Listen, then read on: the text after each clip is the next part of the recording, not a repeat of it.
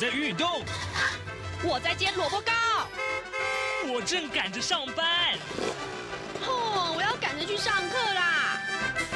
这个时候，我们都在听夏志平制作主持的《早安台湾》。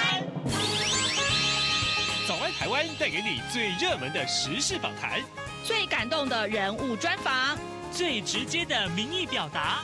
对，让我们一起收听《早安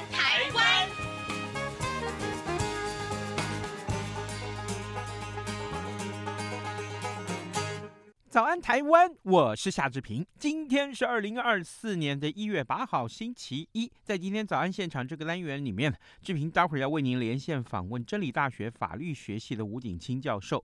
我们请吴老师在节目中跟大家来关注两件事情。一件呢，就是各位还记得吗？呃，之前这几天我们看到新北市的国中教室里面发生了喋血案，很多人呢都会想说啊，那是我们的呃校园安全是不是应该出了什么大问题？该该怎么去改？进呢？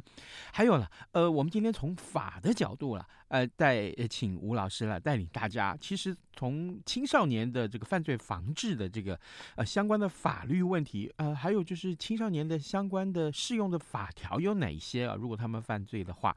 那当然，我们也请老师来关注一下我们的大选，呃，这个特别是特征组这个话题是三组的候选人都提出来的一个相关的意见啊，所以我们今天也要看一看特征组到底该存该废啊这件事情，到我们怎么去看待它。在跟吴老师连线之前，志平有一点点的时间来跟大家说一说各平面媒体上面的头版头条讯息。首先，我们看到，当然三个报都跟这个选举有关了，因为啊，呃，昨天晚上。其实超级星期天啊，蓝绿白三个候选人，呃，三组候选人都在拼场啊。好，我们来看看《自由时报》。自由时报上面提到的是选前超级星期天，蓝绿白三党总统候选人都选在高雄拼场造造势啊。那么国民党的侯友宜他宣誓说，当选之后要拿下民进党的废死台独跟非核家园三个神主牌。那民众党的柯文哲他则呼吁说要换掉蓝绿啊，指出呢台湾需要解决问题的总统。那另外民进党的赖清德则是引用了在路上这个短片啊，他把呃他说这个。蔡总统把钥匙交给他了，自己开车一向是很稳的，邀请大家一起上车，一起走。好，这是我们看到的是呃《自由时报》上面头版头条也呃提到的是蓝绿白的这个、呃、超级星期天的拼场。而联合报上面当然提到也是在高雄拼场这件事情，不过联合报呃上面着重的是侯友宜的谈话，他说不要再被绿骗了。然后呢，他说管中闵首度为侯友宜站台啊。那么呃，那么赖清德也喊说拒绝韩国瑜当立法院长，这也就是有关于立法院啊、呃、立法委员的选情啊。我们来看看联合报的内文啊，昨天是总统大选超级星期天，那么蓝绿白决战高雄，国民党总统候选人侯友宜他说。我觉得不能够再被民进党骗一次。那台大前校长管中敏首度为选举站台，批评民进党吃铜吃铁吃台湾。那民众党的总统候选人重呃个柯文哲，他只是重批民进党最缺德，歪哥有个胎哥哦。然后呢，呃蓝绿。蓝白可以说是夹击民进党，但是民进党的总统候选人赖清德昨天在造势场合二十五分钟演说中完全没有提到侯友谊，反而六度提到了呃高雄市前市长韩国瑜。他对于群众高喊拒绝韩国瑜当立法院长，把他三振出局好不好？这是联合报为您关注的话题。那么，呃，《中国时报》为您关注的是罗志正这位立法委员候选人，他在报录音门这个呃相关的讯息啊，呃，逼近大选决战的时刻，再报录音门。那民进党的立法委员罗志正，他呃，这继疑似私密影像流出之后呢，七号再。爆出了疑似他跟蔡英文总统谈话了四十一分钟的录音档，那么内容从消灾解厄谈到党内的人事，罗志政他紧急澄清指出，录音档呢是遭到变造啊，是遭到这个境外的这个呃借选所操作的，已经委请律师呃来追诉。那总统府则是表示以罗。质证的说明为主。好，这是我们看到《中国时报》上面的头版头条的讯息。现在时间早晨七点零五分了，我们先进一段广告，广告过后马上要跟吴老师连线喽。台湾即将在一月十三号举行第十六任总统、副总统暨第十一届立法委员选举。台湾民众手中的每一票都攸关台湾的未来，甚至也牵动了世界局势的变化。一月十三号下午五点到晚间十点，央广将直播五个小时的开票影音特别节目，邀请五位学者及时观察开票结果，并且解析选后的台湾政局、对外关系与两岸情势的发展。欢迎中短波的听友使用央广网站或是以下三个频率收听：九六六零千赫、六一八零千赫、九六八零千赫。您也可以透过脸书的粉专以及 YouTube 频道 RTI 中央广播电台收看全程的直播。央广邀请您一同关注这场大选。一月十三号下午五点，请锁定央广频道。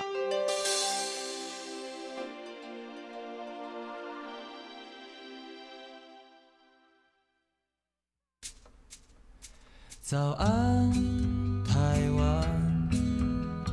正吃着什么样的早餐？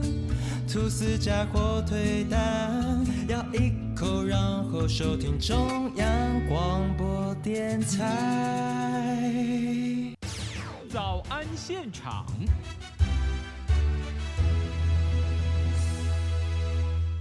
这里是中央广播电台台湾之音，您所收听的节目是《早安台湾》，我是夏志平。此刻时间早晨七点零六分五十四秒啊，各位，我们此刻要为您连线访问真理大学法律学系吴景清教授，我们请吴老师为我们来看一看。其实新北市的这一起这个呃国中校园的喋血案，受到很多很多人的关注啊。老师早安，哎，大家早。是，谢谢老师一早接受我们的访问，要辛苦老师了。老师啊，那个这个喋血案其实受到很多很多人的关注啊，大家都想说，哎，台湾的这个校园安全呃够不够啊？维护出了什么问题啊？那么中学生的教育啊，在哪个环节到底出了问题？呃，老师首先请教您，有关于青少年的犯罪啊，目前有哪些个法条是可以规范的？特别是啊，青少年因为年龄的关系，跟一般的成年人犯法是。是不是有什么不同的规范呢？嗯，这个我们基本上要建立一个观念哈，嗯，就是说目前呢，哈，我们对于十八岁以下的，哦，十八岁一般来讲，我们在比方说这个儿童权呃权益儿童少年权益保护法哈，我们界定所谓的少年呢是这个十二到十八，嗯，那十二岁以下我们就叫做儿童。如果我们这样。诶，变成年级的话，大概是小学了哈，小学算儿童，然后到了国高中哦，就是所谓的这个少年哈。嗯，那对于呢这个十八岁以下的哈，基本上诶，整个的法律制度啦哈，包括他他犯了罪哈，我们基本上采取的都不是要去处罚他。哦，这个是因为最主要是十八岁以下，他的身心还在发展，所以基本上呢，我们不会像对成年人一样，哈。用那种强调惩罚的方式去处罚他。嗯，那目前我们宪法了哈，以及宪法增修条文哈，倒是没有特别对儿童或少年的那个保障的明文哈。那不过我们在二零一九年呢，有一个儿童权利者公约施行法，就是我们把那个这个这个，我们从二零零九年开始，我们就开始把很多国际的人权公约哦转成国内法哈。嗯，那二零一九年我们就把儿童诶权利。权利者公约哈转成是国内法哈，啊这个是大概目前诶层级最算最高的哈一个位阶的一个对儿少的保护。啊，这里的儿童是十八岁以下哈，他这里就没有另外再去区分什么儿童少年，那十八岁以下一律就是儿童哈，嗯，然后再来就是我们有一个儿童少年权呃这个权利保障法哦，那这个呢也是一个。相当基本的法律，但是这几不管是儿童权利者公约或者是儿少权利保障法，这个基本上都是面向都是要防止哦，要保护他哦。那真正呢具有惩罚效果的呢，当然还是在我们刑法了哈。哦嗯、那我们我们在刑法里面哈，诶、欸，它规定都是以年龄为界分嘛哈。十四十十四岁以下呢，你犯任何罪呢都是不罚的。哦，都不能不能处罚，哦，都要判他无罪。嗯，那十四到十八的话就可以减。哦，嗯、那虽然是讲得减，不过一般法官都会减呐、啊。哦，一般法官会减，哈，这个是我们刑法里面首先出现的，就是对对这个儿少哈，他在处罚上的一个保障，哈。然后第第二个更重要，哈，就是我们十八岁以下是不能判死刑，对，或者是无期徒刑的，哦，嗯，因为因为这两种呃刑法是最严厉的，啊啊，我刚才讲过，因为青少年还在发展，哈，那所以我们强调的是要怎么去帮他，帮他。以后不要再做错事，而不是强调去处罚他哦。所以，我们刑法里面呢，对于这个这个死刑啊，哈、哦，无期徒刑这不能针对十八岁以下的哦。这个当然更明显哦。那那这个刑法当然是强调的是强调的是有关刑法的部分。嗯，那我们在程序法上面呢，我们对于这个这个儿少了哈，尤其是少年哈。哦我们有一个叫做《少年事件处理法》，嗯嗯，哦，那那这个法律呢，哦，就是比较程序面的哈、哦。那因为我们哦，一般成年人，如果你犯罪，那走的就是检察官对你侦查嘛，啊，侦查完了就如果证据够了，就把你起诉嘛，就进入审判程序哈。哦、嗯。然后甚至在侦查中，诶，如果有逃亡之余，我们要要把你羁押嘛，哈、哦，这个是对成年人哦。但是我还是要强调，就是说。哎，这样对成年人的一个刑事司法的对待，哈，不能用在十八岁以下的，哈，所以我们在少年事件处理法里面就有另外一种、另外一轨的一种程序的一种保障了，哈。嗯。那比方说，在少年事件处理法里面，他要处理的这个对象，哈，事实上呢，不是只有刑事犯，哈。从这里我们也看出来，他预防预预防的层面还是比较高的，他有所谓针对所谓的少年余犯。哦，嗯、这个鱼是有犯罪之虞的那个鱼哈，不是那个渔夫那个鱼哈。是，哎，就是说，一般成年人哈，我们就看你有没有触犯到刑法才能处罚嘛，对不对？嗯。可是这个少年事件处理法它很特殊哈，就是说虽然你没有犯罪，但是你的很多行为，很多行为已经好像图，好像表征的就是说你已经接近犯罪那一步了。那国家基于怎样，就要保护你的想法。所以呢，我们我们在少年事件处理法针对这样类型的这种身份犯哦，我们也提早介入保护哦。那只是说他这一种的话，就是由完全由由少年法庭来进行，他就不由检察官去处理哦。这个也是相当特殊的，因为你你如果由检察官处理就，就那那那就变把它当成犯罪，这不行哦。所以他完全是由少年法庭这边来处理哈。那就算呢，这个这个少年呢，他真的触犯到了刑法。好，那跟一般的程序也不大一样哦，一般的程序我刚才讲过，就是由检察官侦查起诉嘛，对不对？嗯。可是哦，少年哦，如果就算犯罪哦，那基本上呢，他要先由少年法庭哦，先进行一个初步的调查。嗯。这个我们说哦，法院叫做不告不理，对不对？嗯。哦，就检察官没有起诉，我不能理哦。可是这个比较特殊，少年再生对少年法很特殊，就是说哦，我法我少年法庭主动的去介入。少年犯罪的案件，我先做一个初步调查，然后再来决定什么？决定说，哦，这个少年呢，如果他犯罪，他犯的罪很轻微，嗯，好，那少年法庭就直接裁定进入所谓的保护程序就好了，嗯，哦，如果罪不是很轻的话，但是如果觉得说，哦，罪很严重，哈，比方说像这一次新北的这个事件，这涉及到杀人，那他做了一个初步调查以后，就可能会移送给检察官，哦，来做一个比较。缜密的调那个侦查，哦，嗯、然后等到检察官侦查完了，决定要起诉的，也不是起诉到一般的刑事法院哦，也是起诉到这个少年法庭，哦，嗯嗯、那啊，因为哦，少年法庭哦，各位要知道，我们在台湾有一些有一些法庭，它它不管在实质或形式上哦，都不让像像法庭，家事法庭、少年法庭就是属于这一种哦。一般我们、嗯、我们如果去法院哦，都感觉到非常的肃杀之气，非常的。非常的浓哈，对，法官就高高在上，然后你在底下，你就嚯，这个这个有些人如果第一次上法庭啊，那讲话有时候还会抖啊，对不对？嗯。可是这个家事跟少年法庭哦，基本上它比较特殊哈，因为它强调的不是要去做惩罚哈，所以呢，它有的时候就会采取那种比较圆圆圆圆桌式，有没有？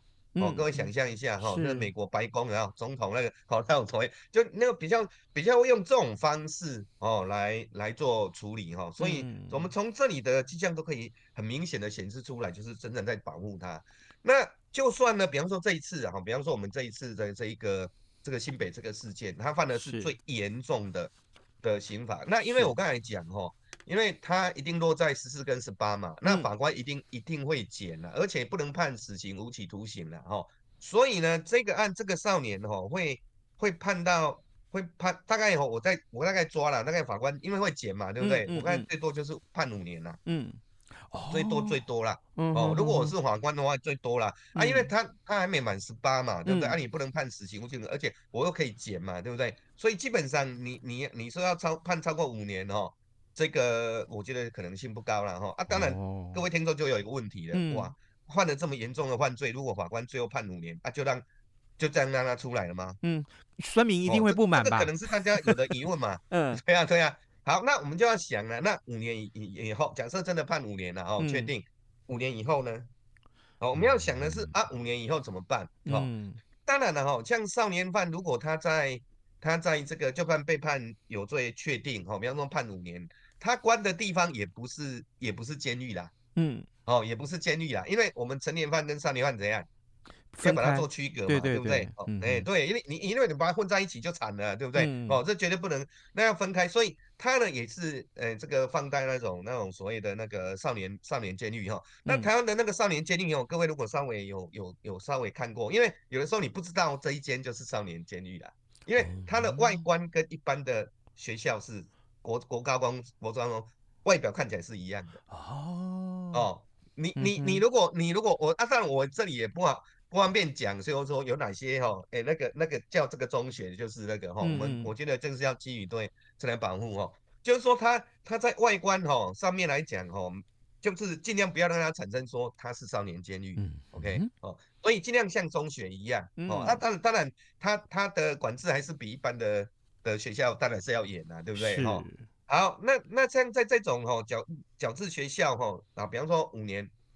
一般来讲，少年犯他会长大嘛，对不对？嗯、对、哦。那一般最多到二十三岁。如果如果他他的刑期啊，哈、哦，他的刑期，比方说比较长，或者是他他犯罪年龄看可能是十七岁，对不对？嗯。哦，那一般来讲，在少年少年监狱的话呢，基本上可以待到二十三岁。哦。嗯、那如果到二十三岁，他他还没怎样，他还没服完刑，就可能要转到。成人犯，那当然这要看时间的长短了哈。是，好，那你说好吧，那就算到这个这些所谓的这种不不像监狱的这个这个学校学校去，嗯，哎、欸，对，那完了以后出来，那那就直接就直接放到一般的中学嘛？像哦，大家看到在这次看到吗？这个大家有的质疑哦。嗯，那事实上呢，不是只有这样，因为我们在刑法里面哈，针对这种十八岁以下的，如果犯罪哈，嗯，那除了有刑法以外，还有还要还要他要做法官还会呢。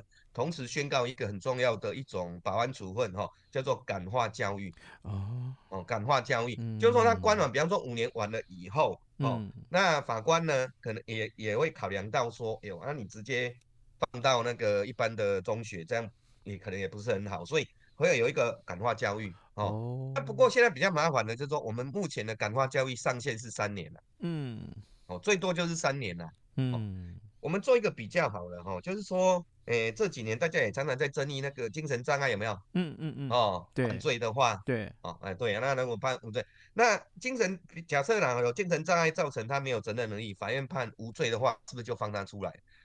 不，不是哦，哈、嗯，我们一种叫做监护处分，是、哦，就是说虽然要判你无罪，嗯。哦那但是呢，法官同时会宣告所谓的监护，这个不是刑法，就是要把这一个人，因为你你毕竟有精神障碍嘛，对不对？嗯、我害怕你，你直接放你出来，你会再犯，所以呢，我要法官就会呢宣宣告说呢，你要到医疗处所去接受所谓的治疗嘛，对不对？嗯嗯嗯、哦，这个我们称为监护处分。嗯、那监护处分在前年一月哈、哦，我们立法院修法哈、哦，它呢第一次上线也是五年，哦，可是五年到了，如果觉得诶，还还没有矫治完成哈，好，那第二次可以延长三年。嗯，那如果三年后呢？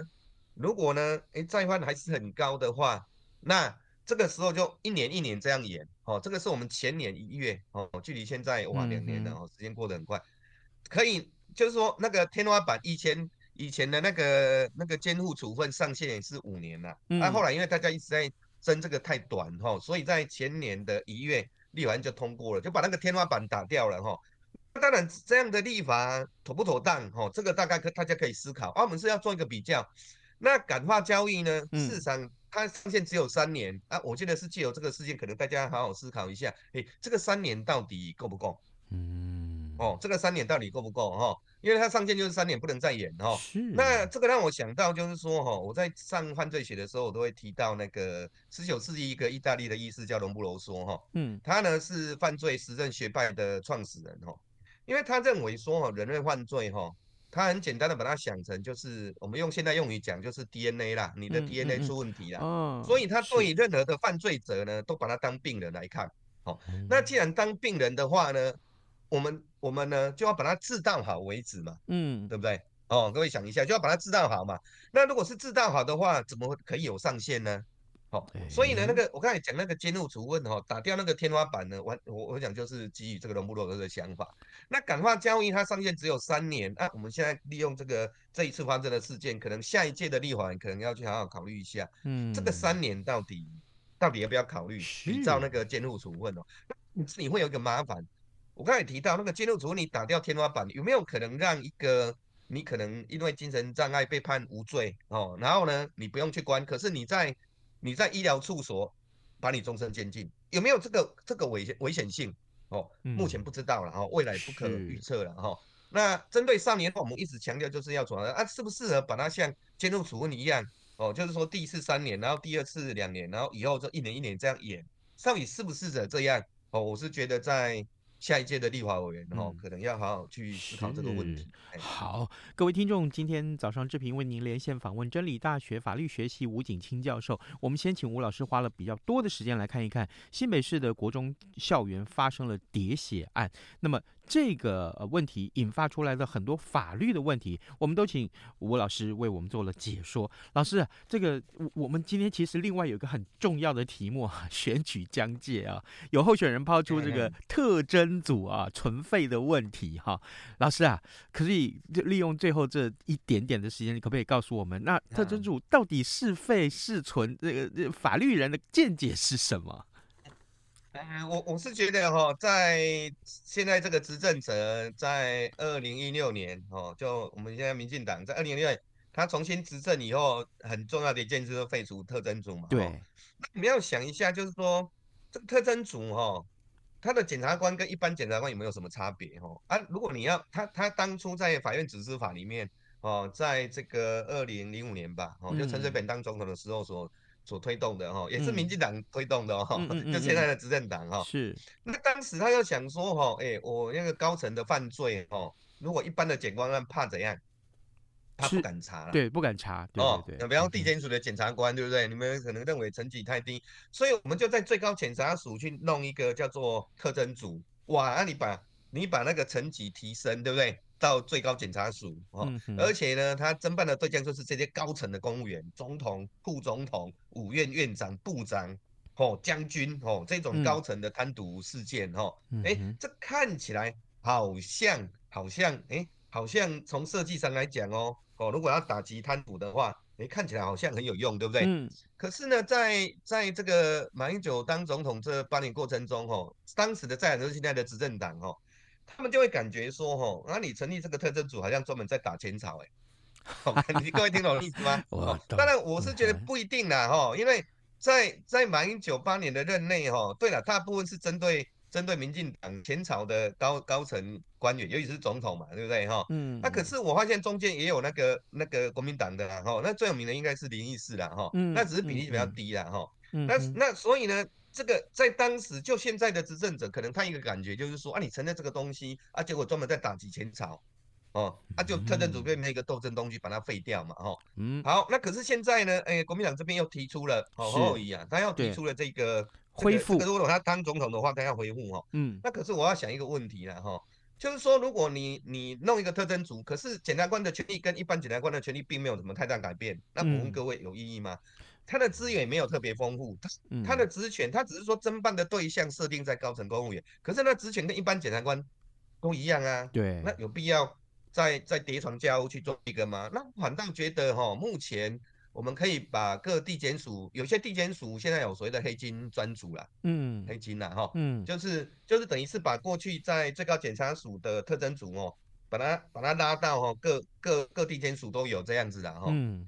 反倒觉得就是说，如果是这样的话，那与其是一个特征组，那要不要哈，不要在比较几个比较大的地检署啊，强化那个黑金嗯，哦，防治的这个专组，我反而觉得哦，这个这个可能是比较能。比较能达成一些快速的，然后，嗯，那至于说在回复那个特征组，我是认为没有必要了，叠床架屋了，意义不是很大。哎，嗯，好，呃，其实这个呃选举的话题太多太多了，那当中呢跟法律有关的，就是侯友谊他呃之前提出来的这个恢复特征组这件事情。不过呢，有关于特征组的历史，还有、呃、特征组呃过去这段时间之前为什么二零一六年被废，刚刚呢吴老师都为我们做了简单的解说，更重要的是，更重要的是，如果要恢复啊特征组的话，那么它到底要赋予什么样特别的功能？会不会叠床架屋？跟现行的呃整个这个呃法律的调查程序的这个相关机构会不会叠床架屋？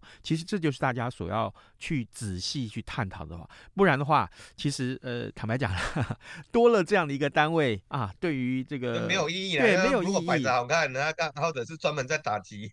政治工作这样也不好啊，是是容易，反正这让检察权很大很大的伤害啊。嗯，而且尤其这难免大家会想说，这是不是选举的操作而已？那恢复特征组这件事情，啊、选举嘛，嗯，恢复特特征组这件事情，其实下个命令就可以达到了嘛，也也没好像也没有这么简单吧？对，对，也不需要那个啦。像目前我刚才讲的那个一些黑金专组啊，也没有什么法律依据啊。嗯，就 就就这个各地检署啊，自己任务型的。嗯任务型的分配就可以解决了。嗯，好好，这个各位听众，今天早上志平为您连线访问真理大学法律学系吴景清教授。我们请吴老师啊，在节目中，我们今天讨论两个议题，一个是青少年适用的这个犯罪相关的法条啊。那么这个规范其实问题很多。那今天很抱歉跟老师说抱歉，我们没有办法多做一些详细的解说，因为老师刚刚也为我们解说了有关于在选举中这个话题，特征组要不要恢复啊？我们也谢谢老师。跟我们的分享，老师辛苦了，谢谢，谢谢。好，不会。对于台湾的政治、社会与历史，以及中国的新闻事件及议题，台湾是怎么想的呢？中央广播电台每周五晚间九点三十分到十点播出的《台湾怎么想》节目，王家轩主持，以人为出发点，进行深入访谈或解析。多面向探索人物、书籍、历史与新闻等议题，精彩丰富的节目内容，请锁定每周五晚间九点三十分到十点播出的《台湾怎么想》节目。早安，台湾，你正吃着什么样早餐？吐司加火腿蛋，咬一口，然后收听中央广播电台。早安，暴马仔。